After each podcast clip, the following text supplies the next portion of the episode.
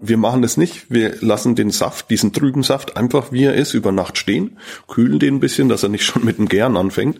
Und äh, dann setzt er sich äh, ab und dieser, dieser Trub, dieses ganze Bärenfleisch liegt unten im Tank und deswegen brauchen wir keine Gelatine und deswegen sind unsere Weine vegan.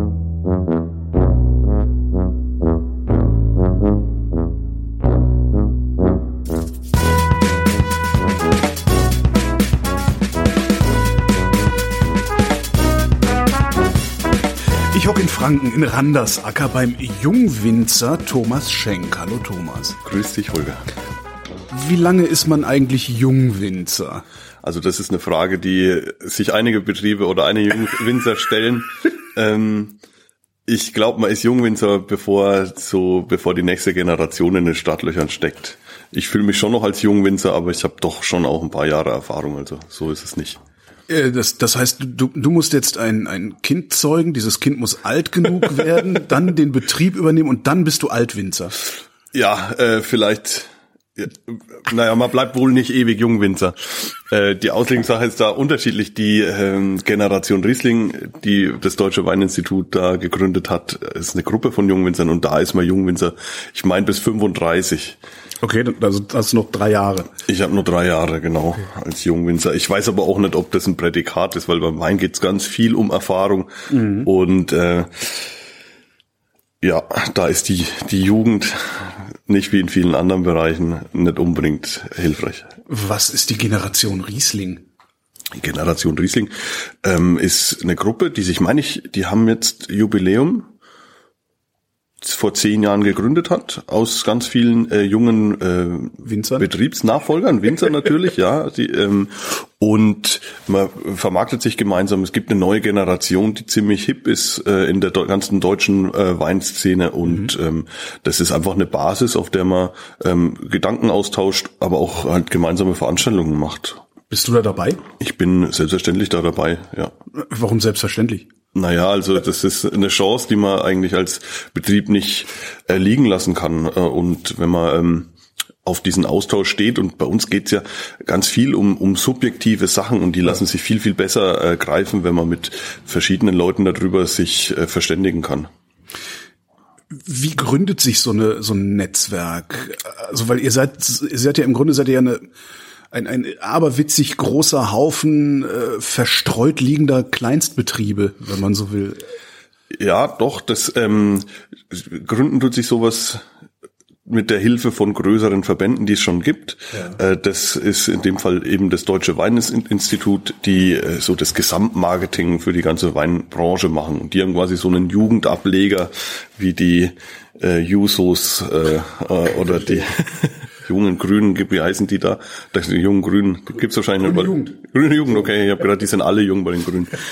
Ähm, sowas ist es, genau. Wir haben sowas auch hier in Franken ähm, extra noch. Ähm, das heißt dann Jungwinzer Franken, da bin auch ich noch Vorsitzender und suche verzweifelt einen Nachfolger. Das ist immer ein bisschen undankbar. Aber ja, da kann man halt gemeinsam schon andere Sachen bewegen als jetzt alleine. Also es, es ist jetzt nicht so eine Grassroots-Bewegung, äh, wo ihr irgendwann mal zu sechs zusammengesessen habt und gesagt habt, yay, wir gründen jetzt äh, die Generation Riesling. Weil das klingt so, wie ich sowas nennen würde, wenn ich sowas gründen würde. ja, ne. Also ganz so ist es nicht. Bei der Generation Riesling, wir haben noch eine Wintergruppierung, äh, die nennt sich Ethos und mhm. äh, da ist es so gewesen. Das hat sich aus dieser Jungwinzer Franken Gruppe äh, rausentwickelt und da geht es um Nachhaltigkeit. Wir haben einen gemeinsamen Kodex auf, auf, äh, aufgelegt und äh, das ist tatsächlich so basisdemokratisch einfach entstanden, weil es ganz viele Leute gab in dieser Gruppe, die sich mit dem Thema Nachhaltigkeit auseinandergesetzt haben und haben gesagt, Mensch, wir äh, wollen da eine sinnvolle ähm, Richtlinien mhm äh, einen Richtlinienkatalog entwickelt und den haben wir entwickelt und arbeiten seit, ich weiß nicht, 2014 oder so danach. Das gibt's immer noch. Wir machen einen gemeinsamen Wein zusammen und so. Und, und das ist tatsächlich ein Projekt, das immer noch wächst. Was steht drin in diesem Nachhaltigkeitskatalog? Äh, in diesem Ethos-Kodex geht's um ganz viele ähm, ökologische Themen natürlich, also Herbizidverzicht, keine Insektizide, also ne, keine Unkrautvernichter, keine, ähm, eine, keine Insektengifte und ähm, keine Nitratdünger zum Beispiel, die belasten das Grundwasser, das ist alles mhm. verboten. Und äh, im Gegenzug wollen wir Biodiversität fördern. Wir ähm, haben uns verpflichtet, zum Beispiel nicht aus den Steillagen abzuwandern. Das ist was, was in keinem Ökokodex drin steht. Nicht aus den Steillagen abzuwandern. Das heißt, äh, du kannst da nicht mit dem Vollernter durchfahren, sondern musst es per Hand machen und das ist nicht wirtschaftlich, also lässt es eigentlich lieber brach fallen und gehst in die Ebene? Äh, ja, als zugespitzt ausgedrückt äh, kann man es definitiv so sagen.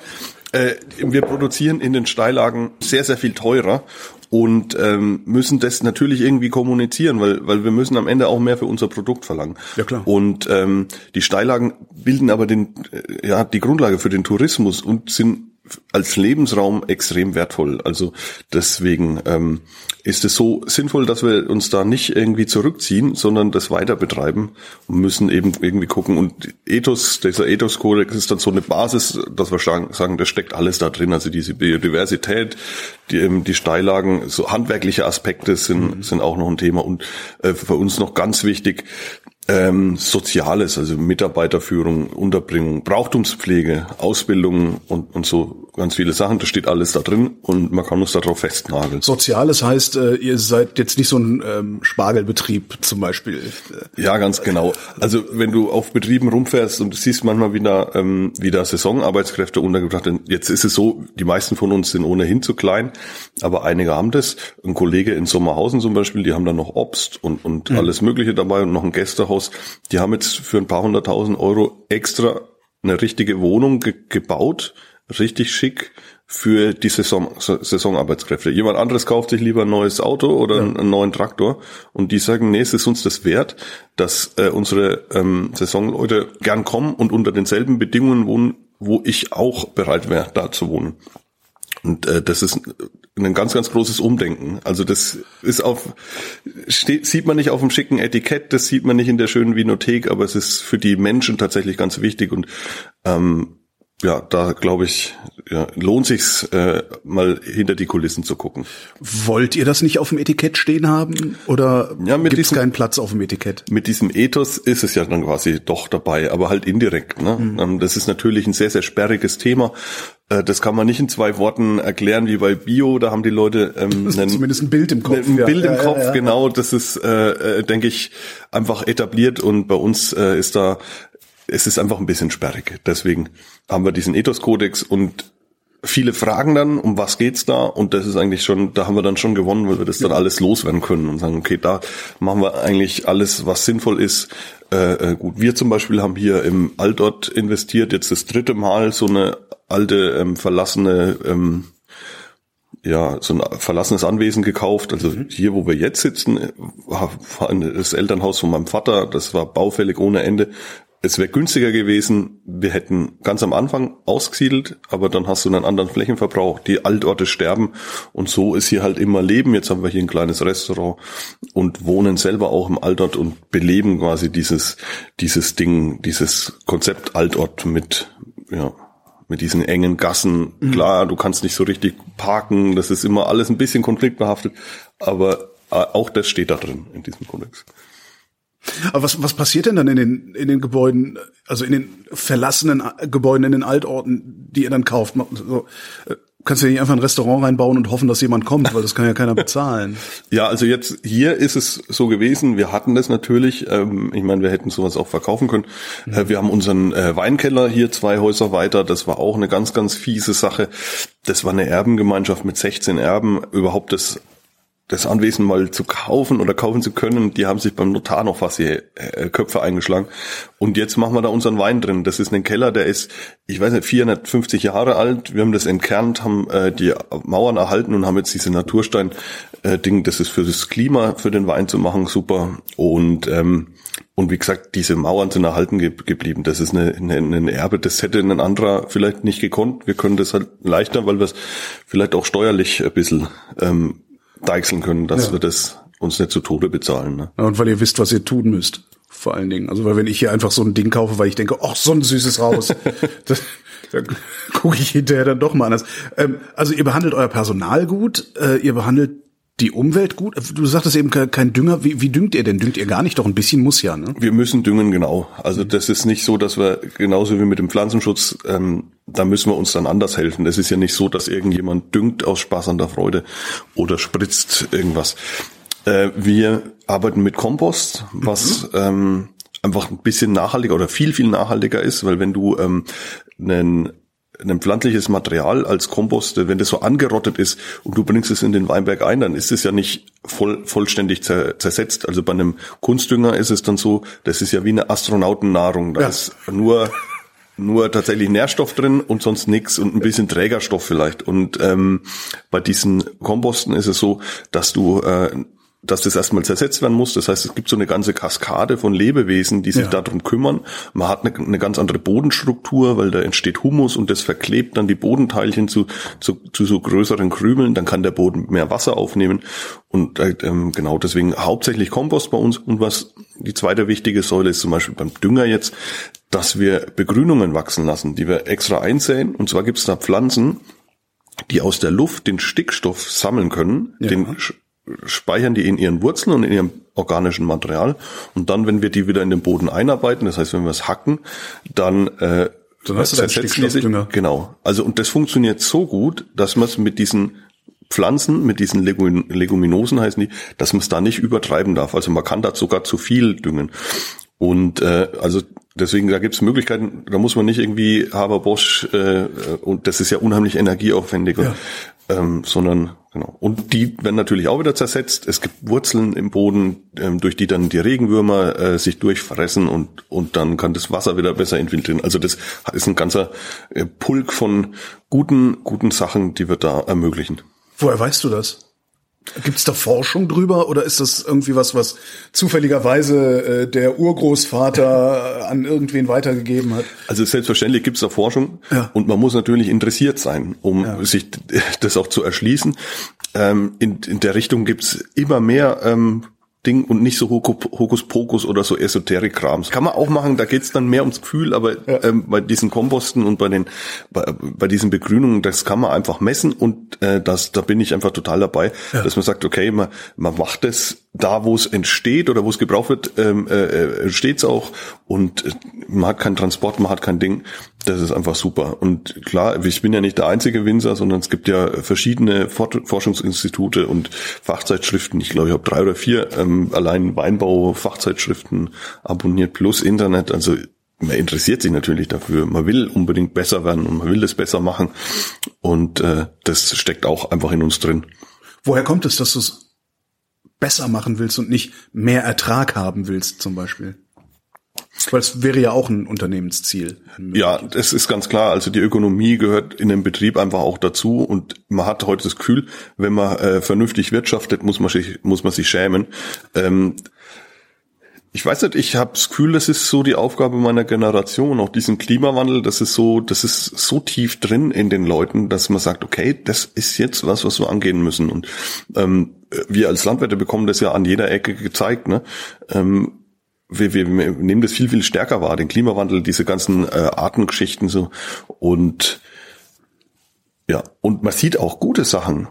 Ähm, wenn man das mal ausprobiert mit diesen, mit diesen Begrünungen, auf einmal siehst du da Viecher, die du einfach in deinem ganzen Leben noch nicht gesehen hast. Und das ist einfach super. Also Vögel, wo, wo ich einfach klar, eine Amsel und ein Sperling, das kennt man alles. Und dann gibt's da irgendwelche Gelben mit so einem schwarzen Kopf.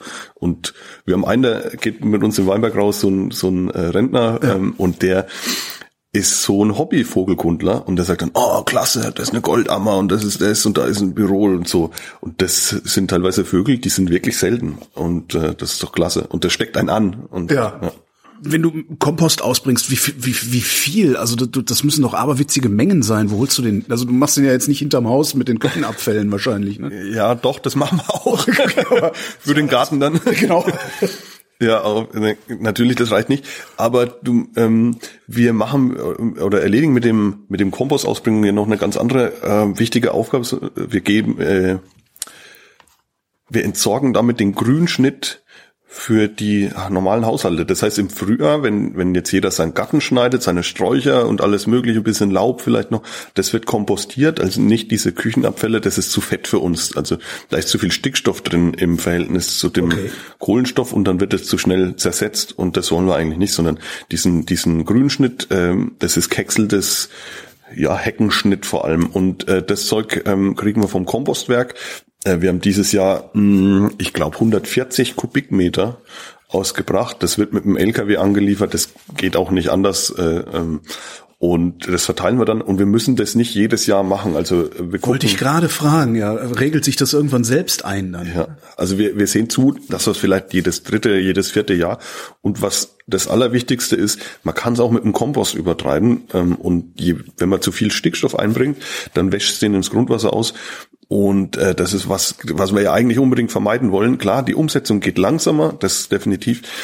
Und deswegen machen wir Bodenuntersuchungen. Das heißt, wir, wir ziehen im Boden mit so einem Bohrstock Proben, irgendwie 50 Stück pro Hektar und, und klopfen den rein, ziehen den raus, geben das ins Labor und die sagen dann, okay, hier fehlt Stickstoff und hier fehlt vielleicht Phosphor oder hier fehlt das oder Kalium. Und dann gucken wir, was wir da am, am geschicktesten machen, was wir da am besten nehmen. Ähm, genau. So läuft es, also nur nach Bedarf. Und natürlich sehen wir die Reben auch und sehen, wie sind die im letzten Jahr gewachsen. Ähm, das schreiben wir uns auf. Und äh, wir haben ja ganz viele kleine Weinbergchen und deswegen ist das kompliziert, aber wir machen das und gucken dann, sind die gewachsen wie der Teufel, waren die voll im Saft halt, dann müssen wir vielleicht im kommenden Jahr nichts düngen. Und äh, wenn die ja so an der unteren Leistungsgrenze waren, dann kriegen die ein bisschen Anschub und das heißt ähm, Kompost. Das ist Hightech unterstützte Traditionslandwirtschaft, ne? Auf jeden Fall. Also, also, das ist aber üblich, auch in der Landwirtschaft. Also du düngst nicht einfach so, das wäre viel zu teuer, okay. ähm, sondern ja, du machst es schon nach Bedarf. Das ist eigentlich gang, gang und gäbe. Jetzt hast du ja irgendwann damit angefangen. Wie lange hat's gedauert oder wie lange dauert es, bis ein Boden in Ordnung kommt? Also abgefahrenerweise ähm, war die ganze Technik schon da, ähm, dieses Miststreuerchen äh, und so. Das heißt, mein Vater hat das auch schon gemacht, okay. weil das ähm, einfach eine andere Art der, der Bestandsführung ist. Ähm, wir bringen zum Beispiel auf den Steillagen diesen, diesen Kompost auch aus, damit wir die Erosion verhindern. Ne? Wenn du diesen offenen, kahlen Boden hast im Sommer, äh, weil, weil du den einfach mal grubbern musst, weil es sehr trocken ist. Also wir müssen den Boden lockern mit einem, mit einem grubbern, Gerät. Mit grubbern, ja, ja, das heißt tatsächlich so. Okay. pflügen für Allgemeinverständnis. Wir müssen den Boden mal pflügen, einfach um um äh, den Unkrautdruck ein bisschen zu regulieren. Wir machen das in aller Regel, wir haben ja diese Gassen, wir haben diese Rebzeilen und diese Gassen, und machen das in jeder zweiten Zeile und dann liegt aber der Boden ja ungeschützt da und um das zu verhindern, fahren wir da dann Kompost drauf und decken das ab und dann haben wir keinen, erstens hält da sich das Wasser besser und Ding und und es gibt keine Erosion halt, weil dieses wie so ein Teppich ist und dieses Kompostzeug. Genau, und das hat mein Vater schon erkannt, dass wir das, dass das eine gute Idee ist. Das heißt, ähm, die, diese ganze Technik war da und der hat das eigentlich auch schon äh, gemacht. Noch nicht so wie wir heute, dass er gesagt hat, wir düngen gar nichts mehr mit mineralischen Düngern, sondern ähm, das war halt eher, ähm, sagen wir, da ging es eher um die physikalischen Aspekte von dieser Kompost auf, aufbringen. Oder Stroh haben wir auch teilweise ausgebracht äh, aus demselben Zweck. Genau. Und heute ist es eben eine, eine andere Konsequenz einfach da. Die Begrünung, die ihr dann unterpflügt, hm? Wo genau pflanzt ihr die? Zwischen den Reben? Ja, genau. Also wir haben ja in diesen Rebgassen, nennen wir das, ja. äh, haben wir ja Platz. da ist äh, vor allem über den Winter, die Rebe hat ein relativ kurzes ähm, Vegetationsfenster. Also die treibt spät aus und die Blätter fallen äh, trotzdem mit den anderen äh, Pflanzen irgendwann im Oktober oder so. Mhm. Und dazwischen haben wir Zeit und eigentlich auch so unterm Jahr noch ein bisschen. Also die Konkurrenz dürfen wir relativ lang zulassen. Das heißt, wir säen irgendwann im Herbst was ein. Konkurrenz, also Pflanzenkonkurrenz, Pflanzenkonkurrenz also Artenkonkurrenz sozusagen. Okay. Ja, also es gibt wenig Wasser, das ist so, darum trägt ah, es auch. Okay. Und äh, deswegen können wir nicht einfach alles wachsen lassen, wie es Lust hat. So äh, Kollegen können das. In der Steiermark zum Beispiel, da regnet es 1200 Liter. Wir haben nur 400 Liter pro Quadratmeter und Jahr. Und äh, da wächst überall das Gras. Das ist überhaupt kein Problem. Das ist gut halt, weil das nimmt ein bisschen was von dem Wasser weg. Äh, das ist viel zu viel und äh, wir können das eben nicht. Man muss das schon anpassen. Aber wie, wie, gesagt, im Winterhalbjahr und dann wächst es schön auf und dann wechseln wir die, diese Gassen, also dann wird das nächste Jahr die andere aufgemacht und dann blüht es schön. Das kann dann ab, abreifen und aussamen und die Insekten sind da. Das ist echt super. Was macht das mit dem Ertrag? Also unsere Erfahrung ist eigentlich, dass wir keine Ertragseinbußen haben. Ähm, ja, ich bin da eigentlich auch äh, mit einer anderen Erwartung dran gegangen, dass wir sagen, okay, jetzt, ähm, aber das funktioniert richtig gut, das System. Wir haben in den Reben keine, die sind vital, wir haben keinerlei irgendwie Mangel äh, Erscheinungen oder irgendwas und deswegen ist auch beim Ertrag kein Problem. Und diese, im Gegenteil, diese äh, bessere Bodenstruktur, die erlaubt uns eher, dass wir höhere Erträge bei gleicher Qualität fahren, weil die Rebe einfach effizienter das Wasser ähm, ver, verwurstelt und ja, wir haben einfach mehr Bodenleben, es, es gibt mehr Gasaustausch, mehr Umsetzungsprozesse als ähm, in einem festgefahrenen ähm, Boden und ähm, das merkst du eigentlich schon, ja. Die Reben sind einfach voll, voll im Saft, ja. Warum machen das nicht alle? Das ist doch, das ist doch wie die Erfindung des Rades, hört sich das gerade an. Tja, also es ist natürlich sehr, sehr viel mehr Aufwand, äh, wenn du ähm, dieser, dieser Kompost zum Beispiel, der kostet ja jetzt ähm, ich sag mal, ein Kubikmeter kostet 2,50 Euro oder so. Also das Zeug, das Material kostet fast nichts, aber um diese äh, 150 Kubikmeter reinzufahren, bist du halt äh, eine Woche unterwegs. Und das in, in steilen Lagen, in verzwickten Dingern, dann musst du dich mit Kollegen absprechen, weil du kannst ja, damit man sich gemeinsam aufteilt. Ich habe zum Beispiel Weinberge, ja, da habe ich nur 2000 Quadratmeter, da kann ich aber gar kein, keine LKW-Ladung Kompost reinfahren. Also sage ich dann, wer hat noch Bock da mitzumachen, dann lassen wir uns da eine Ladung bringen und teilen das auf. So, es ist schon sehr, sehr viel mehr Aufwand und ähm, ja, auch mit diesem Herbizidverzicht, das hängt ja alles zusammen, das, das musst du schon wollen. Du musst, das kannst du auch nicht, wenn du ein Riesenbetrieb bist, äh, dann ist der Aufwand noch viel höher. So wir mit unseren 35 ähm, kleinen Parzellen, ich, ich schaffe es da in der Woche mal rumzukommen und zu gucken, wo ist jetzt irgendwie Handlungsbedarf. Aber wenn du jetzt irgendwie 200 Hektar hast, äh, dann ist es nicht mehr so leicht, dass du sagst, ähm, du lässt dich überall mal blicken. Mhm. Aber du musst dich ja nicht persönlich da blicken lassen, weil das merken die Pflanzen ja wahrscheinlich nicht. Also du brauchst halt genug Personal, das sich drum kümmert dann im Zweifelsfall. Ne? Ja, genau, aber das musst du es auch wollen. Also das, ja. du musst die dann dafür motivieren und alles. Es ist nicht so einfach äh, in der Betriebsführung, wie, wie man sich das vorstellt. Also wir hatten im Betrieb mit meinem Vater, wir sind ja nur im Prinzip die zwei, die sich da mit auseinandersetzen müssen. Und wir hatten die größten Diskussionen, ähm, als, als ich das gemacht habe, angefangen habe mit diesem Herbizidverzicht. Ja. Mittlerweile gibt es auch eine bessere Technik, das muss man auch sagen. Und ähm, das ist heute noch manchmal so, ja. Aber wie gesagt, es funktioniert und wir sind damit erfolgreich und, und jetzt ist es akzeptiert. Aber erstmal diesen, diesen Todpunkt zu überschreiten, dann, okay, jetzt fällt man in die richtige Richtung. Ja, das kostet schon ein bisschen Mühe. Mehr Aufwand drückt sich ja eigentlich, also mehr Aufwand heißt ja eigentlich mehr Kosten.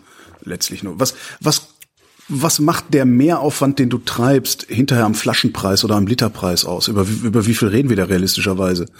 Also wie viel teurer wird meine Flasche Riesling, die ich bei dir kaufe? Ah, das dadurch, dass wir das ist schwer zu sagen, weil wir in der weil ihr keinen Riesling habt. Doch, wir haben Riesling, einen super Riesling. Ich lieb den.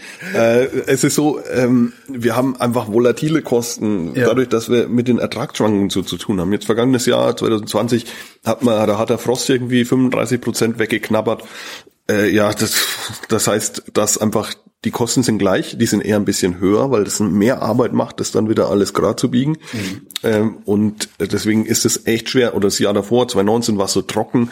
Äh, da haben wir deswegen weniger geerntet, aber das war jetzt bei allen so. Ne? Ähm, das lässt sich schwer beziffern, vielleicht 30, 40 Cent oder sowas in der Größenordnung. Das ist doch eigentlich ein Aufwand, der sich für jeden Winzer lohnen sollte. Jedenfalls für jeden äh, Winzer, der ordentlich auf die Flasche äh, abfüllt und selber seinen Wein macht und jetzt nicht irgendwie an dann irgendwo im Tetrapack verschwindet oder so. Ja, ganz genau. Nur das gibt's halt auch noch so ähm, ja. Genossenschaftsflächen, wo du einfach nicht diese direkte Kommunikation zwischen Verbraucher äh, mhm. und und Hersteller hast. Und wir können das ja auch nur, indem wir dann sagen und und und man muss sagen, meine, unsere Weinpreise sind halt eh so, dass ich einen vernünftigen Unternehmerlohn habe, dass ähm, dass wir auch mal was auf Seite legen anlegen können, für, für einen neuen Traktor zu kaufen oder so.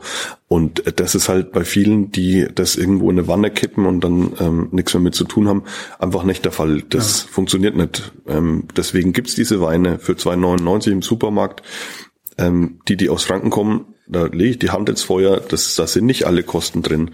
Das funktioniert nicht. Also sonst wären wir ja alle blöd. Ne? Aber wovon leben die dann, wenn es die für 2,99 gibt? Äh, was, was kostet Flasche, Kapsel, Korken? Äh, so, so die Ausstattung kostet ungefähr einen Euro. Ja, immer noch, okay. Ja, also vielleicht in den großen Maßstäben dann natürlich ein bisschen weniger, ähm, bist du's, aber die Logistik, das Ganze, das ist einfach aufwendig und, und das kann man alles abziehen. Das ja, heißt, da kommen dann beim Winzer, was weiß ich, 20, 30 Cent pro Liter an, wenn überhaupt.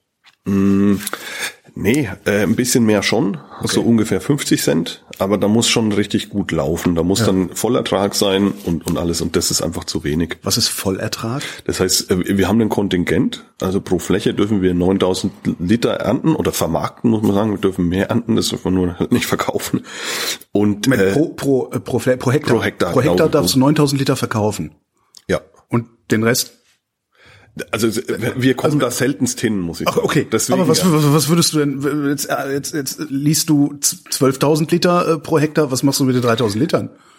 Ähm, entweder du ähm, destillierst die. Ah, Schnaps brennen. Ja, ja auch gut. Ich, ich glaube, äh, Traubensaft wäre okay. Okay.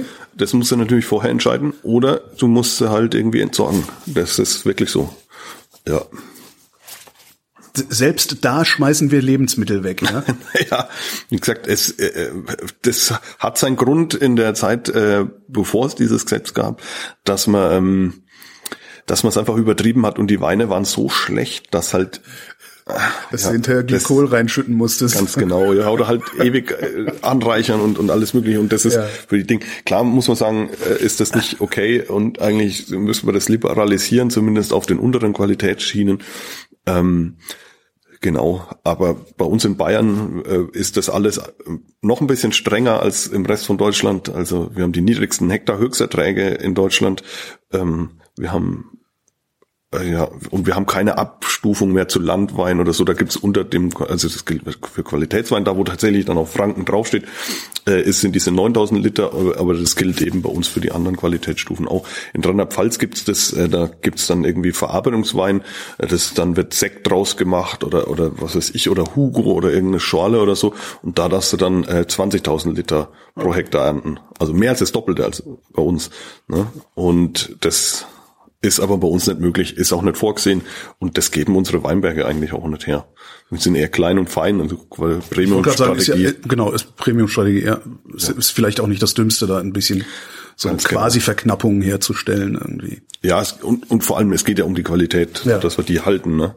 Das hängt ja bei uns echt unmittelbar zusammen. So ein guter Wein, äh, wenn entstehen soll, da hast du nicht irgendwie 20.000 äh, Kilo Ertrag. Das funktioniert einfach nicht.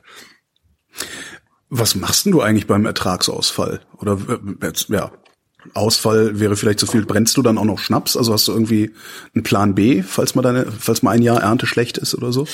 Äh, ja, nee, wir brennen keinen Schnaps. Das ist einfach bei uns hat sich das nicht so etabliert. Wir dürften, aber wir haben keine Brennerei. Ja. Und ich kenne mich auch nicht mit aus. Äh, wir machen eben hier, wo wir jetzt sind, ähm, ein kleines Restaurant. Wir machen verschiedene Veranstaltungen, ähm, Weinfeste, alles Mögliche und haben da eigentlich eine zweite Standbein. Bei uns kommen zum Beispiel jedes Wochenende normalerweise, also außerhalb von, von Pandemie, ähm, äh, also bestimmt zwei, drei Grüppchen zur Weinprobe, zu Weinwanderungen, zum Anbieten Kräuterwanderungen und alles Mögliche. Und ja. Das sind, ich habe tatsächlich ein paar Fragen aus der Community mitgebracht. Unter anderem kann man das Weingut nur besuchen oder auch erleben im Sinne von bei der Ernte helfen, Führung durch die Weinberge oder ähnliches. Also äh, bei uns, wir sind grundsätzlich für alles offen. Ähm, bei uns kann man das ganze Jahr über gern mal einen Tag mitarbeiten oder einen halben Tag. Das ist überhaupt kein Problem. Das muss man einfach vorher äh, kurz mit uns abstimmen. Wir sind ja wahnsinnig klein, also das ist dann so, da sitzt bei mir im Auto und wird man irgendwo hin. So, ja. Äh, so Aber stehe ich ja nicht einfach die ganze Zeit im Weg rum? also die meisten Sachen äh, sind relativ leicht zu erklären. So. Okay. Was das nicht ist, zum Beispiel der Rebschnitt oder so. Die Leute denken, wir haben nur zur Erntearbeit. So, ja. Das ist aber überhaupt nicht der Fall. Also wir haben das ganze Jahr über zu tun äh, immer irgendwas anderes. Ähm, Und äh, da kann man klar uns besuchen, man kann bei uns mal in den Keller schauen, mhm. ähm, man kann ja mit in die Weinberge, eben Weinbergsführung bieten wir eh an. Jetzt äh, das Neueste, was wir gemacht haben, ist, dass wir so Weinbergsrucksäcke äh, packen äh, und so Wanderrucksäcke und du, da ist alles drin, Weinprobe, Brotzeit, Brotzeit klar, alles dabei und äh, auch noch ein bisschen Informationen, was wir damit noch machen wollen, dass wir quasi so so ähm, QR-Codes draußen aufhängen, dass du quasi live oder ja. oder äh, unmittelbar äh, da am Weinberg das erklärt bekommst, was jetzt da wächst, was da an Beikraut äh, unterwegs ist, was da für Arbeiten sind und so. Genau, also das äh, ist uns ganz wichtig. Und da hat uns Corona einfach auch, dadurch, dass wir mal ein bisschen Luft hatten zum Durchschnaufen, ähm, so ein bisschen Innovationsschub gegeben. Ach, guck. Ja, da, tatsächlich. Ähm, du sagtest Restaurant. Eine weitere Frage wäre, sind, sind auch Feiern oder Events möglich, also Hochzeiten und so? Ich vermute ja. Ne? Ganz genau. Also äh, alle, fast alle ähm, selbstvermarktenden Weingüter, ja. die das so in Franken betreiben in unserem Stil, machen das. Und die sind natürlich offen für sämtliche Feiern. Wir haben halt einen Raum, der ist so groß, wie er ist, dadurch, dass er hier im, im hier? Altbau ist, ganz genau. Wir sind da gerade drin und ähm, hier ist halt Platz, so, sagen wir, für 50 Leute. Aber Kollegen ja, Hochzeit mit 50 Leuten äh, ist auch schon teuer genug, ne? Ja, also wir sind da, wir sind da, glaube ich, bescheiden genug. Nee, aber es gibt Kollegen, die haben dann auch große Vinotheken, die haben sich ja. dann noch mehr drauf spezialisiert auf diesen Veranstaltungsding. Und die sind aber dann auch weiter draußen, wo einfach mehr Platz außenrum ist. Bei uns stehst du halt hier dann direkt auf der Straße und so. Aber nee, da sind wir natürlich interessiert und haben da ja auch extra hier das gebaut. Ja. Äh, anscheinend steht ein Klavier im Weinberg. Warum steht das da? Also ich ja. habe es selber nicht gesehen. Ist, also ich bin noch bei den Community-Fragen. ja, ja. Äh, das Klavier im Weinberg, äh, das ist gar nicht meines. Und ähm, entgegen, entgegen der Berichterstattung kann ich gar nicht wirklich Klavier spielen. Ich würde gerne, tu auch mal so. Ähm, ich spiele Saxophon. Ich wollte gerade fragen, warum äh, steht eigentlich hinter mir ein Saxophon? Ja, okay. Genau. Also ich bin musikalisch, Klavier hat's leider nicht gereicht, halt ich mit einer Hand, okay. Ähm, das Klavier steht da, weil wir da einfach so ein bisschen wie sagt man da, einen Bohemenwinzer haben, der das cool findet. Das ist noch nicht mal das erste Klavier, sondern das wird immer wieder ausgetauscht, wenn es der Regen aufgeweicht hat. Steht mitten im Weinberg an so einer schönen ähm, Trockenmauer, an so einer Natursteinmauer. Und äh, ich fahre da oft mit dem Mountainbike vorbei und dann sitzen da irgendwelche Jungs dort und, und Mädels und, und spielen da drauf, mitten in der Prärie halt. Ich finde, das ist so eine starke Idee und der hat sich da nichts dabei gedacht. Der hat das irgendwie glaube, der macht nebenbei so Umzüge oder so und da ist es äh, übrig geblieben. Man und beim Klavier ab. ja, so ist halt. Vom LKW passt doch nicht rein, passt doch nicht rein und und hat es dann da reingestellt und äh, da freuen sich die Leute dran. Das ist echt der Hammer. Also ich ja. finde es das klasse, dass äh, dass äh, dass man sowas macht einfach, dass man die Leute rauslockt und sagt, okay, das ist so ein so ein Geheimtipp, so wie so Lost Places. Und ja, super. Ja. Und und das funktioniert auch noch. Ja. Sind die Weine vegan? Wurde ich beauftragt zu fragen. Ja, ähm, für alle, die, ähm, die da mit nicht so bewandert sind, Weine können oder sind ganz oft nicht vegan, weil ähm, da zur Klärung Gelatine eingesetzt wird. Klärung ist äh, Filtrierung, ne? Also dass die die Schwebstoffe rauskommen. Im Prinzip vor der Filtration, genau. Okay. Ähm, schon im Saft quasi. Wir, wir pressen die Trauben und da schwimmen ein Haufen, ein Haufen Flocken drin, so Fruchtfleisch ein bisschen, mal ein Kernchen, ein bisschen Schalending. Und das schwimmt alles da drin rum. Und um das rauszukommen, wenn es da schnell gehen muss, dann kommt da Gelatine da rein, dann pumpt man das im Kreis und äh, dann klebt es so ein bisschen zusammen mit dieser Gelatine. So, das, das, das, die, die Gelatine zieht es sozusagen an und dann kannst du es schöner abfischen. Ganz genau. Okay, das ist im Prinzip, ja, ja okay. genau ähm, nennt sich Flotation das Verfahren. Wir machen das nicht. Wir lassen den Saft, diesen trüben Saft, einfach wie er ist, über Nacht stehen, kühlen den ein bisschen, dass er nicht schon mit dem Gären anfängt. Und äh, dann setzt er sich äh, ab und dieser, dieser Trub, dieses ganze Bärenfleisch liegt unten im Tank und deswegen brauchen wir keine Gelatine und deswegen sind unsere Weine vegan. Natürlich ist auch bei uns mal ein äh, Ohrenzwickerchen oder mal ein Marienkäferchen drin. Also äh, das hört man dann ganz oft, ja Quatsch, und tut ihr die dann raus. Also darum geht's nicht, das wollen wir nicht, ähm, natürlich, ähm, aber das lässt sich einfach das nicht vermeiden, darum geht's aber nicht. Aber das bewusste äh, Einsetzen von tierischen ähm, Produkten ist eben bei uns nicht so. Jetzt das Einzige, ja, wenn du sagst, okay, du, du verwendest auch Pferdemist oder sowas zum Düngen eben, das haben wir auch früher als gemacht, weil ja. das einfach sehr, sehr gut ist von, von der, seiner Zusammensetzung, ähm, dann kann man auch darüber diskutieren, ob der Wein auch vegan ist. Ja, also Wäre da er das dann nicht? Also weil du nimmst doch eigentlich die Hinterlassenschaft des Pferdes einfach weg. Also es ist ja keine Ausbeutung, ja, oder? Schon, ja. Also eben, da gibt's ganz verschiedene Ansätze ja. und manche sind so extrem, die sagen dann, okay, halt wenn der Schleppersitz aus Leder ist, mit dem der Weinberg bearbeitet wurde. So, also man kann das natürlich auch äh, äh über, übertreiben oder mhm. ähm, auch ins Lächerliche ziehen. Aber ich finde, das ist grundsätzlich eine gute Sache, weil wir haben das früher nicht gebraucht. Vor 50 Jahren hat keiner Gelatine da irgendwie reingerührt, um den Wein zu klären. Und ähm, ein gutes Handwerk ähm, braucht das eigentlich nicht. Du brauchst einfach ein bisschen länger Zeit. Das ist das einzige, der einzige Nachteil. Ähm, und du hast ein bisschen mehr zu putzen, weil du diesen Trub dann noch filtrieren musst. Und ähm, ja, aber es geht auch ohne. Und, und deswegen geht es mir nicht in erster Linie um das Vegan, sondern es geht mir eigentlich drum, äh, grundsätzlich nichts irgendwie in den Wein reinzurühren. Mittlerweile gibt's auch so Erbsenproteine, die das dann auch so verkleben und so und, und Echt, das, das würde ich nie verwenden. Hamburger Patties kenne ich ja, sozusagen. genau.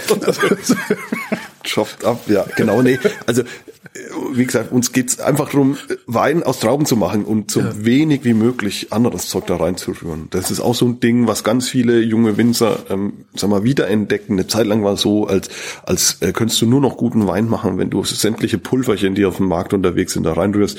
Und äh, da sind wir auf einem guten Weg, halt äh, uns davon wieder zu entfernen. Es gibt ganz viel Spontangärung, das heißt, wir setzen nicht mal mehr Hefe zu, äh, sondern nehmen die, die einfach im Keller rumschwirrt oder auf den Trauben ist, äh, diese Spontanflora. Super spannend, weiß nicht genau am Ende, was rauskommt, aber oft ist es halt ähm, interessanter zumindest. Ja. Du sagtest eben, äh, ihr kühlt den, damit er nicht schon das Gären anfängt. Ab wann fängt er an zu gären? Ähm, der fängt an zu gären, äh, das ist immer so nach zwei, zwei drei Tagen, so je nach Temperatur. Meine, bei welcher Temperatur fängt er an zu gären?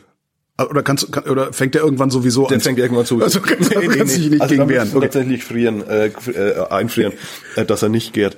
Ähm, der fängt an, weil das natürlich ein unheimlich ähm, hm, nährstoffreiches Medium ist für die Hefen, die sind ja dafür echt äh, äh, ja gemacht oder mhm. haben sich dafür e evolutioniert ähm, dass die sich darin wohlfühlen und deswegen müssen wir da echt gucken. Hygiene ist ein großes Thema ähm, für uns, dass wir eben auch tatsächlich keine, kein, keine Schadorganismen uns da rein. Ja, sonst verkaufst du es einfach als Naturwein.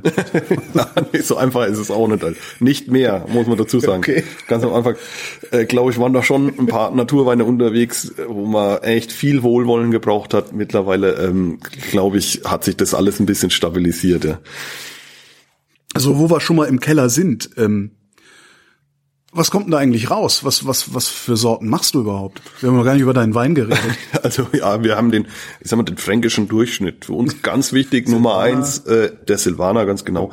Der ist einfach, der passt hier gut hin, der passt gut zu unserem Boden, der passt gut zu unserer Lebensart, vielleicht auch gut zur Küche. Ich weiß nicht, was da was bedingt hat. Und den machen wir seit mittlerweile 360 Jahren hier ähm, im, im, im Anbaugebiet. Äh, Ach so, ich dachte, ist, aber du bist jetzt nicht 360 Jahre Familienbetrieb. Äh, ne, auch fast, ja. Auch fast, wow. Auch, ja, ja, so im, Neben, im Nebenerwerb war das früher. Hat sich von der Struktur einfach entwickelt so. Ähm, aber wir wissen, dass wir über 300 Jahre Weinbaugeschichte äh, bei uns im, in der Familie haben zumindest. Geil. Ja, schon abgefahren. Ja. Boah. Genau. Also da, da, ich streiche jetzt gleich mal die Frage, wie du überhaupt zum Wein gekommen bist, weil da, da kann man ja überhaupt, also das, da ist man ja quasi verpflichtet weiterzumachen. Ja, das ist, glaube ich, heute auch ein bisschen leichter, weil ganz viele eben nicht weitermachen. Man wäre jetzt nicht der Einzige und so. Es ist eine Riesenchance, aber man muss schon auch wollen. Ne? Ähm, du kannst jetzt nicht sagen, ich mache das so halbherzig, aber na, und, und nach 38 Stunden äh, ist die Woche vorbei. Das funktioniert bei uns einfach mhm. nicht. Da hast du keinen Erfolg und hast auch keinen Spaß. Aber wenn du, ähm, wenn du da Lust hast und an, an diesem Wachsen, an diesem ganzen äh, äh, sich selbst verwirklichen, wenn du da einen Spaß dran hast, dann ist es natürlich ein Eldorado, weil du kannst, das ist ja ultimativ äh, äh, Selbstverwirklichung. Du kannst von A bis Z ein Produkt machen, wo, wo ist das noch möglich, ne? Äh, dass du dann auch noch am Ende den Leuten an die an, äh, verkaufen kannst und die haben noch Freude damit und du kriegst das, nimmst da teil, ne? Also das ist phänomenal. Ähm, aber auf der anderen Seite ist natürlich auch äh, ein, ein hartes Geschäft und du hast manchmal Rückschläge, mit denen du einfach, für die du nichts kannst, eben wenn du ein Frostjahr hast, ja. dann ernst du keine Trauben und damit musst du auch zurechtkommen, auch sag mal äh, psychisch so. Ja, du, wie, wie viel Rücklagen braucht man denn da? Du brauchst, du musst doch eigentlich musst du immer Rücklagen für ein Jahr haben, für den Fall, dass mal richtig schlimm wird, oder? Genau, ja, absolut. Also ähm, mein Opa hat immer gesagt, äh, ein gesunder Betrieb hat äh, ein Jahr im Weinberg, also ja. einen Jahrgang ein, an Trauben, einen Jahrgang im Keller und einen Jahrgang auf der Bank. Damit man da musst du aber auch erstmal hinkommen, ne? Also ich meine, äh, ja, ich sage, wir sind ja keine Investmentbanker, ja, die eben, mit anderen ja. Leuten Geld da irgendwie jonglieren, sondern deswegen ist es auch nicht so leicht, da Fuß zu fassen, auch ähm, dauerhaft. Ne? Ja. Ähm, aber die Betriebe hier, da ist dann die Bausubstanz, das alles ist bezahlt oder ist irgendwie, das hat sich ja entwickelt. Und ähm, ja, und dann hat man einfach so einen Grundstock. Ja. Würdest du von null anfangen? Also wenn ich jetzt sagen würde, ey, komm, scheiße, der ganze Podcast, die Medien, ich will was ordentliches machen. Mit Holz kann ich nicht, ich mache jetzt Wein. ja.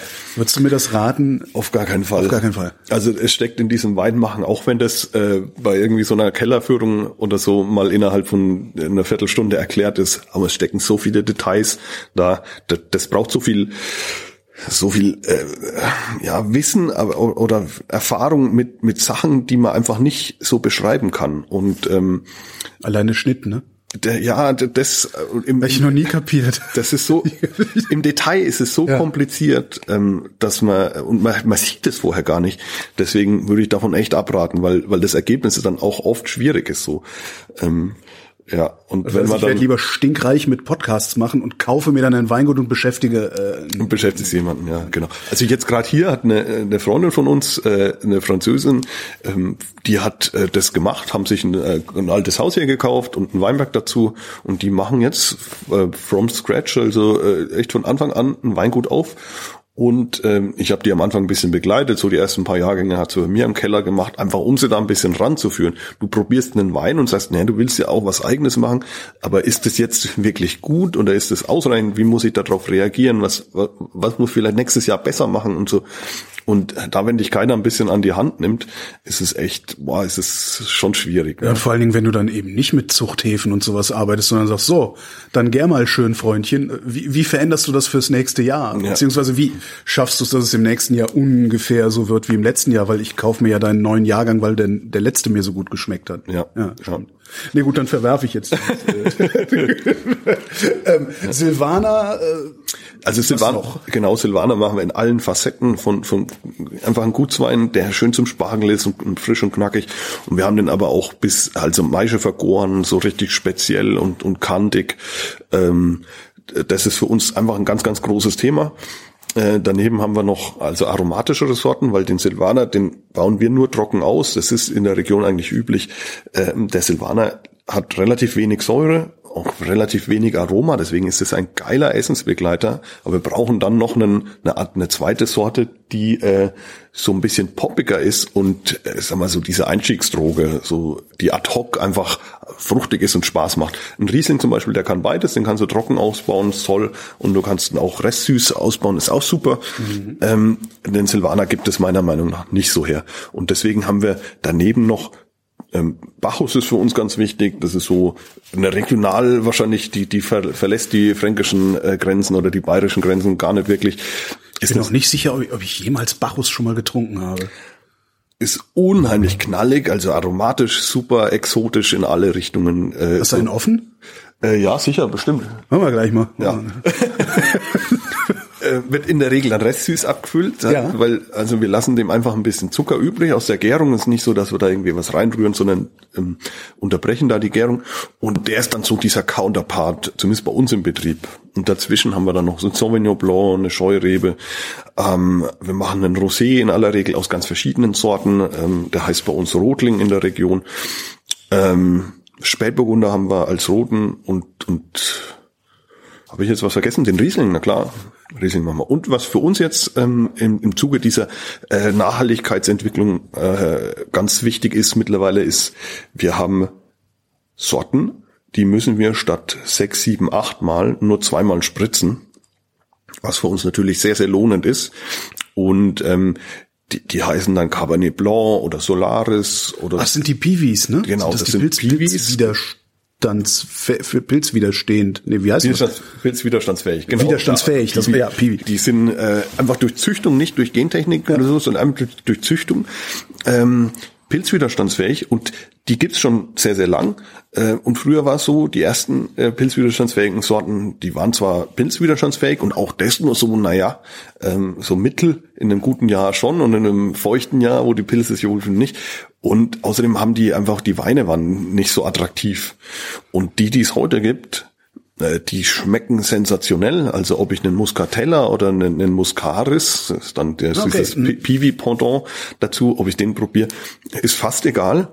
Ähm, und und man muss einfach nicht spritzen, die sind super toler, äh, tolerant gegen, gegen Pilzkrankheiten. Das ist einfach eine, eine, eine Mega-Geschichte. Und auf die wollen wir jetzt in Zukunft mehr setzen, vor allem in der Basis, also in dieser ähm, normalen Weinqualitäten, ob ich jetzt einen Bacchus trinke oder einen Muscaris oder, oder einen Cabernet Blanc, das ist, glaube ich, den Leuten egal. Hauptsache, der ist knallig, fruchtig, ja. der schmeckt und das können die und man muss sie praktisch nicht spritzen.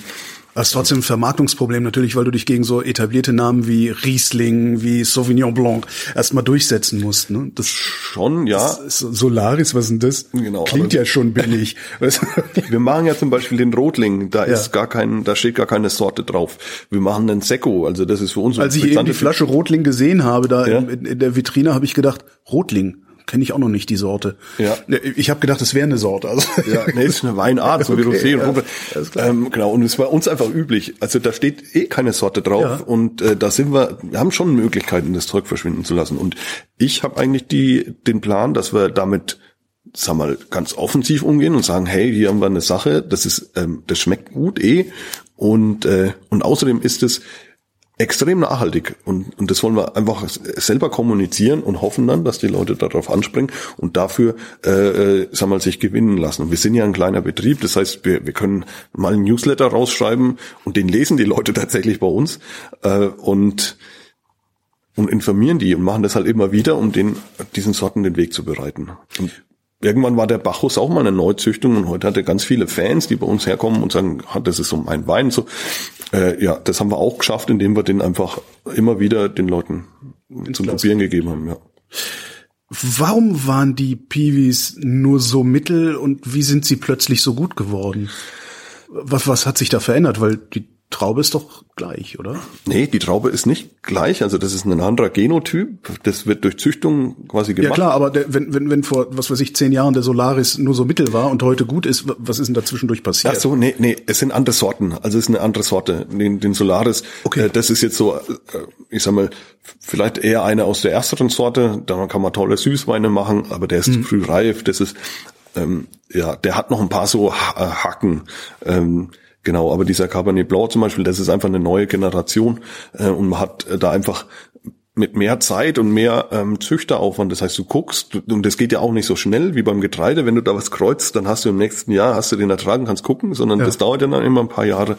Ähm, so eine Züchtung ist extrem aufwendig. Und äh, deswegen ist es einfach jetzt erst fertig. Und ich bin mir nicht sicher, da sind wir auch noch gar nicht am Ende ähm, der, ähm, der Möglichkeiten angelangt. Und da tut sich ganz viel. Ähm, ja. Bekommst du denn eigentlich äh, die, den, den Klimawandel, bekommst du den mit im Berg schon? Definitiv, Klimawandel ist das äh, große Thema für uns, ähm, für uns Winzer, einfach mit der Trockenheit, mit der Sommertrockenheit, mit diesen krassen Dürren. Wir haben also jetzt mit Ausnahme von dem Jahr, ist, äh, ist es ein bisschen absurdestes, kühler. absurdestes Jahr seit äh, ja, seit 40 Jahren oder Irgendwie so. sowas, ja. Aber wir sind jetzt gar nicht so viel nach dem langjährigen Mittel von unserer phänologischen Entwicklung. Also die okay. Pflanzenentwicklung ist, eigentlich ist es so normal halt. Und, und das ist ja schon sehr, sehr deutlich, dass, dass wir das gar nicht mehr gewohnt sind, weil ja. die ganzen letzten Jahre einfach völlig aus dem Ruder gelaufen sind. Ähm, als ich ein Kind war, haben wir ähm, geerntet. Ich habe am, am Allerseelen Geburtstag, das ist der 2. November, da waren wir immer so mit der Ernte fertig oder so in den letzten Zügen grad. Und jetzt äh, sind wir als ähm, Ende September. Ich wollte gerade sagen, also ist durch, ne? im Oktober noch dran bist, da kriegst du ja schon Angst. Ja, genau. Und also sonst hast du nach, nach dem 3. Oktober hast du alles angefangen, ne? Und da, da sind wir schon längst fertig. Also allein das ist einfach so plakativ dass wir ähm, einfach, dass sich das ver verlagert hat. Du klar hast du mal ein frühes Jahr und so und dann äh, kannst du sagen, okay, das ist halt jetzt ein Ausreißer, aber halt, dass du zehn hintereinander hast, das ist kein Zufall. Also das kann auch ein Zufall sein, aber die Wahrscheinlichkeit dafür, dass es ein Zufall ist, ist ausgesprochen gering. Merkst du das auch an den an den Sorten, die die die anbaufähig sind? Also musst, musst du dir da auch Gedanken drüber machen, dass du vielleicht in zehn Jahren den Silvaner überhaupt nicht mehr anbauen kannst? Oder so? Also beim Silvaner sind wir ziemlich safe. Der okay. Silvaner verträgt ähm, diese diese krasse Hitze von allen Sorten, die wir haben, am besten, sogar noch besser als die roten Sorten abquanerweise. Äh, der ist da super robust. Das haben wir natürlich auch erst erfahren, als wir es als wir es äh, erleben mussten. Ja. ähm, aber andere Sorten zum Beispiel funktionieren nicht mehr so. Der Bacchus zum Beispiel oder alles, wo, wo Riesling mit in der Kreuzung ist. Und Riesling selber ist äh, ein Riesenproblem, weil ähm, bei dem äh, vertrocknen, verdorren die Trauben dann. Also das scheint die Sonne drauf, es wird so heiß, dass sie einfach wie, wie angesenkt sind und da läuft einfach kein Saft mehr raus. Die fallen einfach runter. Ähm, das ist echt ein, ein Thema, dieser Sonnenbrand. Das haben wir meines Wissens zum ersten Mal 2008 dass ich mich daran erinnern kann, war das richtig heftig und ähm, und seitdem haben wir eigentlich immer so ein bisschen äh, das als Damoklesschwert. Ne? Ein guter heißer Jahrgang heißt Qua für Sonnenbrand und Ertragseinbußen. Und das sind die Sorten, die eigentlich durch den Klimawandel jetzt weniger gewinnen. Wandern die denn nach Norden dann eigentlich? Oder? Schon so ein ja. bisschen, ja, definitiv. Also okay. die kühleren Lagen sind heute auf jeden Fall eher in der Lage, auch gute Weine zu produzieren. Man muss andersrum eher sagen, die Sorten, die wir haben, die werden perfekt reif. Wir ernten die halt ein bisschen früher. Ähm, und ähm, das ist aber noch kein Problem Problem so. Ähm, ja. Wenn die immer früher reif werden, wird das dann auch irgendwann zu einem Problem, weil die nicht lange genug draußen gestanden also, haben? Oder ja. ist reif gleich reif? So. Es gibt so eine gewisse, wenn auch noch das Wasser fehlt, dann haben wir da Probleme, dass die so notreif werden. Und äh, das ist auf jeden Fall ein Thema, dass äh, die Säure sich abbaut. Das ist ein Indiz dafür für so eine Notreife. Und du hast zwar einen unheimlich hohen Zuckergehalt, aber die Aromen haben sich noch nicht ausgebildet. Mhm. Deswegen versuchen wir schon, die so lang wie möglich, dass die wirklich physiologisch reif sind, dass da alles dran ist, was äh, reingehört. Und ähm, ja, das ist schon ein Problem. Ein anderes Thema ist, dass wir, ähm, wenn wir früher ernten, also wenn wir im September ernten, im September ist es im, im Schnitt wärmer als im Oktober, dass wir einfach hohe äh, ähm, Traubentemperaturen haben, wenn wir die in den Keller reinbringen. Fängt es schneller an zu gären. Ganz genau. Also wir müssen okay. besser aufpassen. Wir müssen eher schauen, dass wir dann frühs lieber mit einer größeren Mannschaft und dann nur bis mittags rausgehen zum Ernten und äh, das wird diese Hitze-Dinger einfach ein bisschen um, umschiffen, weil das fängt dann teilweise draußen im Weinberg, wenn das so ein bisschen so im eigenen Saft liegt, fängt das schon spitzeln an. Ne? Das geht dann wahnsinnig schnell. Und äh, das sind wir einfach nicht gewohnt. Früher hast du dich da warm angepackt und Handschuhe bis hinter und alles Mögliche. Und äh, ja, da war teilweise waren die Blätter schon gefallen, da haben wir noch Trauben gelesen. Und heute halt, also es ist eine, einfach ein anderes Ding und andere, ja. andere Dinge sind wichtig. Was super ist, wir haben hier ähm, hervorragende ähm, Institute, die uns unterstützen äh, bei dieser ganzen Geschichte analytisch, die das hinterher dann äh, gucken, was ist da genau passiert, wie geht man damit am besten um. Das sind wir echt super aufgehoben. Gott sei Dank gibt's das ähm, und äh, wir profitieren da einfach äh, von der gemeinsamen Erfahrung. Ja. Du sagtest vorhin äh, Maische vergoren. Ja. Was bedeutet das? Also ganz besondere Weine, Rotweine vor allem ähm, und äh, einen ganz kleinen Teil Weißweine wird auf der Schale vergoren. Das heißt, normalerweise geben wir die Trauben, wie sie vom Weinberg kommen, in eine, in eine große Presse. Dann kommen Jungfrauen, die barfuß den Wein treten. ja, ganz genau so. so läuft wie im Fernsehen.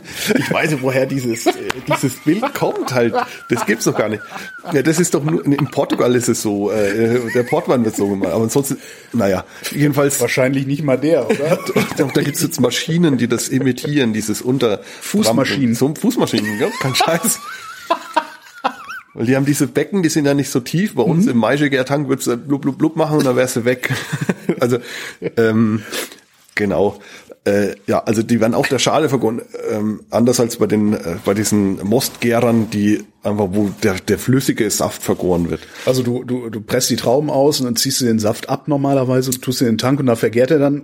Oder du lässt ihn presst ihn aus und lässt ihn auf den, auf den Resten liegen.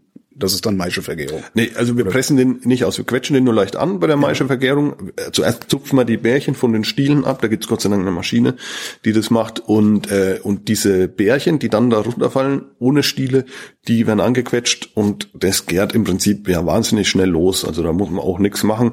Und Das heißt wahnsinnig schnell in, in, in deinem Zeithorizont. also innerhalb von anderthalb, zwei Tagen kehrt es los, weil einfach ganz viel von diesen Bärenschalen da drin ist und und äh, viel innere Oberfläche und das kannst du ja auch schlecht kühlen und so, weil das ja so eine so eine Pampe ist, so, so ein ja Maische halt. Äh, genau. Das lassen wir einfach stehen und, und es geht los. Und dadurch haben wir halt äh, durch diese Enzyme, die da drin sind und durch die Hefen haben ja auch Enzymsysteme und dieses ganze um, Umwälzen während der, während der Gärung, das ist ja richtig wild. Das ist nicht so, dass das einfach da steht, sondern das, das äh, arbeitet und schafft, es wird warm äh, und es entsteht Alkohol und das alles zersetzt dann diese Beerenschalen und, und löst da eben Inhaltsstoffe raus. Ähm, teilweise Gerbstoffe, ähm, Farbstoffe, deswegen haben wir den Rotwein, äh, äh, ist ein Rotwein auch rot, weil erst der Alkohol und diese Umsetzung quasi den, den Farbstoff aus der Schale holt. Und beim Weißwein haben wir natürlich keine Farbstoffe, aber Gerbstoffe haben wir sehr wohl und das ist für uns super interessant, gerade mit diesem Klimawandel, da ersetzt uns äh, dieser Gerbstoff ein Stück weit die Säure so, äh, dass wir so ein bisschen was Pikantes am, am Gaumen haben, so ein bisschen Bitterkeit. Das darf nicht zu viel sein, sonst ist es einfach zu sperrig auch. Ähm, ja, das ist für uns äh, ganz, ganz spannend, dass wir da ähm, eine, eine neue Komponente haben, die irgendwie so ein bisschen erfrischend ist und so ein bisschen herzhaft. Gerade für den Silvaner passt es ganz hervorragend, weil der einfach von Haus aus weniger Säure mitbringt. Und deswegen haben wir diesen einen Maische, reinen Maischegärer und äh, arbeiten aber damit hast, auch. Entschuldige mal, du hast einen Silvaner Orange? Ja, selbstverständlich, klar. ja, wir machen alles. Selbstverständlich. Das habe ich noch nie von, äh, hab ich noch nie gesehen. Ja, Ja. doch, das ist äh, für mich die Sorte, die sie von allen am besten eignen. Mit dem Sauvignon Blanc vielleicht noch. Du sagtest vorhin, wir sind ja nur ein kleiner Betrieb. Wie groß seid ihr? Wie viel Hektar habt ihr? Also wir, wir machen sieben Hektar, gut sieben Hektar. Das ist ähm, natürlich im, im, in, in den Augen eines Flächenlandwirts, da sagt er, naja, was machst du denn den Rest von der Woche so? Ähm, aber bei uns, wir müssen natürlich äh, viel, viel Handarbeit investieren und äh, brauchen ungefähr 600 Stunden für einen Hektar zum Arbeiten und das kann man sich dann ausrechnen, wie viel ein Mensch schaffen kann. Also mit Vermarktung, mit dem ganzen Kram, der noch hinten dran steht und Verwaltung. Und ähm, ja, deswegen sind wir relativ klein. Ich schneide zum Beispiel im Winter diesen Winterschnitt. Äh, Ja. Das mache ich für jeden Rebstock selbst. Das ist was ähm, ganz Persönliches. Äh, Nicht, weil ich sage, das könnten andere nicht, aber man, man macht es dann über Jahre und bringt dann so ein System rein. Und ähm, deswegen ist mir das wichtig, dass wir da einfach, äh, dass ich da noch einen Bezug dazu habe. Ne? Und wenn du halt irgendwie 20 Hektar hast, dann brauchst du irgendwie einen Außenbetriebsleiter, dann brauchst du einen Kellermeister, dann brauchst du das und brauchst du das und äh, machst eigentlich von dieser Weinproduktion, die mir ja am Herzen liegt, gar nicht mehr so viel, sondern machst eher diese Verwaltungsgeschichte und dieses eigentliche Unternehmertum, was sicherlich auch reizvoll ist. Aber ähm, genau, wir sind eben ganz kleiner individueller Betrieb. Und wenn du 600 Stunden pro Hektar brauchst, dann bist du mit deinen sieben Hektar auch am Anschlag. Ne? Im, im Also- Wachsen kannst du nicht mehr, wenn du so weiterarbeiten Genau. willst. Ne? Brauchen dann Leute, genau. Wir machen das so, also während der Saison für die, für diese Laubarbeiten und für die, für die Ernte haben wir auch äh, Mitarbeiter, die wir hier im Dorf oder in der Gegend rekrutieren. Jetzt hat man ein paar so, so eine syrische Familie, die uns dankenswerterweise ähm, unterstützt. Ähm, und äh, die gesagt, die kommen alle gern, die sind hier aus der Region, wenn wir die anrufen, kommen, kommen die gern und wenn, wenn nicht, dann ist es auch nicht so schlimm. Die hängen nicht so, so davon ab. Ja. Ab wann gilt man denn nicht mehr als kleiner Betrieb? Gibt es da irgendwie so eine Grenze oder ist das irgendwie dann doch wieder so eine Wahrnehmungsfrage? Also es ist, Oder äh, wenn, das wenn der ist Chef nicht mehr selber im Berg ist, oder? nee, dann ist aber trotzdem gibt's noch kleine Betriebe, auch mit Okay. 15 Hektar ist das in internationalen Skalen sicherlich noch Ja. winzig. So, ich habe in den USA mal einen Herbst gemacht, äh, da hatten wir, ähm, da hatten wir so um die 2000 Hektar oder zweieinhalbtausend Hektar, die wir da im Herbst durchgeballert haben. Alles gut, ich, ich höre nur, ob's, äh, Ja, wenn nicht, dann nichts mehr. Genau. Also ähm, die die Skalen sind einfach äh, sind sehr sehr weit mittlerweile. Und und diese Weingüter die, äh, die das ist dann dann nicht mal nur ein einziges Weingut sondern es gehört dann zu einer Gruppe. Da sind dann zigtausende Hektar. Das ist so abgefahren. Und wir wurschteln hier selber irgendwie. Das ist schon ein Kleinod dessen muss man sich auch ein bisschen bewusst sein dass man da irgendwie was ganz ganz Besonderes macht. Ähm, ja. Du hast eben gesagt, seit 300 Jahren gibt's Wein in der Familie, äh, im Nebenerwerb hauptsächlich. Wann ist denn das zum Haupterwerb geworden? Also wir haben unseren Betrieb in, als Flaschenweinbetrieb entwickelt, das haben meine Eltern eigentlich jetzt angefangen, so okay. Ende der 80er Jahre, da war so richtig Fassweinkrise, also die haben ähm, historisch äh, haben meine, Fassweinkrise. Ja, meine, meine Vorfahren haben alle Fasswein erzeugt. Das heißt, du hast Weinberge, hast einen Keller und machst da ähm, Wein draus und du vermarktest die aber nicht selber, sondern du verkaufst die als als äh, im Großen, quasi lose. Ähm, Fasswein heißt es eben fassweise quasi. Da kommt dann jemand oder ein Händler und kauft dann diese Mengen 3000 Liter Silvaner und 5000 Liter Bacchus und, und so und so viel Müller-Thurgau und schüttet das zu den anderen 3000 Litern Silvaner genau. und daraus wird dann der 299 Silvaner gemacht. Ja, so, so ähnlich. Ja. Okay. Genau. Früher war das ja ein bisschen anders. Da gab es noch keine Supermärkte und dann gab es den Preisdruck auch noch nicht so. Das heißt, die Vermarktungsstrukturen waren ganz anders. Ja. Da gab es dann diese Kellereien und diese, diese ähm, Händler, wie, wie der über den äh, Loriot sich so äh, lustig gemacht hat. Paarhuber und Söhne. Ganz mhm. genau. Ne? Und, und es war einfach eine andere Zeit. Ja. ja. Ganz früher war es so, dass vor allem die Juden ähm, den Wein äh, über ihr Netzwerk verteilt haben, okay. was äh, sehr, sehr fruchtbar war für das, äh, für die fränkische oder für die deutsche Weinindustrie. Und ähm, das hat sich natürlich mit dem Holocaust erledigt und, ja. ähm, und dann war da natürlich das alles brachgelegen. Und erst danach hat sich der Weinbau so ein bisschen berappelt. Also nach dem Krieg hatte, ähm, hatte Deutschland so, oder Franken hatte so zweieinhalbtausend Hektar und jetzt haben wir über sechstausend Hektar. Ähm, und ja, also es war eine richtige Senke da und da haben sie sich erst nach und nach wieder raus ähm, manövrieren müssen. Früher war es auch so, dass du nie nur ein reiner Weinbaubetrieb warst, also hier im Dorf zumindest gab es keinen, sondern die hatten alle irgendwie Ackerbau, ein bisschen Kartoffeln, so Selbstversorgung, ein paar Viecher. Das war ganz normal, dass es alles zusammen war und dann irgendwann hat diese Spezialisierung eingesetzt und damit eben auch diese Selbstvermarktung. Und wir waren da vielleicht ein bisschen Spätzünder, das liegt einfach an, an diesen Generationsstufen so äh, die bei uns äh, äh, einfach da sind und seitdem machen wir das und mit, ich würde sagen, zunehmendem Erfolg. Ganz am Anfang hattest du auch noch gesagt, dass du äh, verzweifelt versuchen würdest, einen Nachfolger bei der einen Winzerorganisation von den dreien, von über die wir geredet haben. Welche war das? Franken? Die jungen Winzer Franken. Die jungen Winzer Franken. Genau. Äh, warum verzweifelt? Ist das ein Scheißjob? Das ist kein Scheißjob. es ist immer nur schwierig, äh, dass man sich das selber vorstellen kann. Ich bin da eigentlich auch nur reingerutscht, weil ich gesagt habe, Mensch, in den anderen Anbaugebieten, ähm, äh, da entwickeln sich äh, super Netzwerke und das ist unheimlich wichtig. Ich bin von der Uni gekommen und habe gesagt, das will ich einfach auch bei uns. Und, ähm, und dann habe ich gesagt, Mensch, dann frage ich da mal, ob man da mal irgendwas startet. Und mein Vorgänger war in derselben Situation wie ich jetzt und hat gesagt, ah, hast du Bock, das zu machen? Und hier hast du. Hier. und, und seitdem äh, ist es eben so. Und ja, also es, es, man muss es ja nicht auf Teufel komm raus erzwingen. Aktuell ruht es einfach und wir machen mal eine Jungweinprobe wir machen mal irgendwie eine Fahrt äh, und es läuft relativ wenig. Und wenn dann aber eine neue Generation findet, die wieder Bock hat und eine Basis sucht zum Vernetzen, dann kann man immer noch sagen, du hier sind noch ein paar tausend Euro auf dem Konto, dann habt ihr ein bisschen Startkapital und wenn ihr irgendwie mal was veranstalten wollt, hier macht. Ich habe draußen am Haus ein Schild gesehen, du machst beim Landvergnügen mit. Muss man, muss man kurz erklären. Das ist, äh, ich kann mir für meinen Bus eine Plakette kaufen, die klebe ich vorne rein äh, und kann dann eine Nacht mit meinem Campingbus bei dir für Lausch stehen. Wo stehe ich dann da? Also wir haben, sind da auch ja, dazu gekommen, einfach nur, weil ein Kumpel gesagt hat, Mensch, du hast du da eine Wiese. Wir haben äh, unsere Traktoren und unsere ganzen Maschinen, das ist ja ein Haufen Zeug, da haben wir eine extra äh, Halle und ein Gartengrundstück außenrum. Und äh, da stehen unsere Obstbäume, also die wir haben, um uns selber zu versorgen, ein paar Birnbäume und so. Und, und da quasi steht mal das. Also nicht mitten im Weinberg, also nee. romantisch, okay. Auch romantisch und man sieht auf die Weinberge, okay. glaube ich, von jedem äh, Quadratmeter in Randersacker aus siehst du auf Weinberg. Aber ähm, genau, du stehst im Prinzip in, in unserem Obstgarten. Wir haben da Strom, wir haben halt kein Wasser, weil das so ein bisschen außerhalb ist und es passen so na, drei, vier Wohn Wohnmobile hin. Und äh, jetzt vergangenes Jahr mit dieser aufkommenden Corona-Krise ja. haben wir uns gedacht, Mensch, die Campingplätze sind bestimmt alle über, überlaufen und wir brauchen das jetzt eh nicht, ob da jetzt jemand steht oder nicht, tut uns nicht weh. Und das ist für uns eine relativ fruchtbare Sache, weil ähm, weil da einfach nette Leute kommen und ich weiß nicht, ob es an der Zeit Autos liegt. dabei, wo man ja. viele Weinkisten reinschieben kann. Ganz genau. Also äh, Super, ja.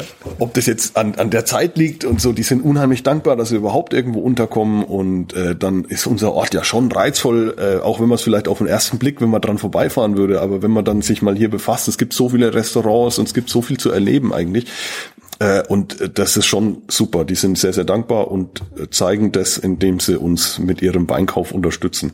Das natürlich muss ich das irgendwie tragen. Das ist auch ein großes äh, Thema, gerade im Tourismus, dass man sagt, äh, wie, wie schafft man es, dass sich die, ähm, die Wohnmobilisten so ein bisschen an der In Infrastruktur ähm, beteiligen. Jetzt ja. bei uns, wenn die hier ihren Wein kaufen, ähm, ist es okay, weil die Weinberge, in denen die spazieren gehen, die gibt's ja nur, wenn sie auch den, den Wein entsprechend ein bisschen mitnehmen. Und für uns passt es, und bei uns ist es halt auch noch nicht überlaufen, so dass es für alle noch angenehm.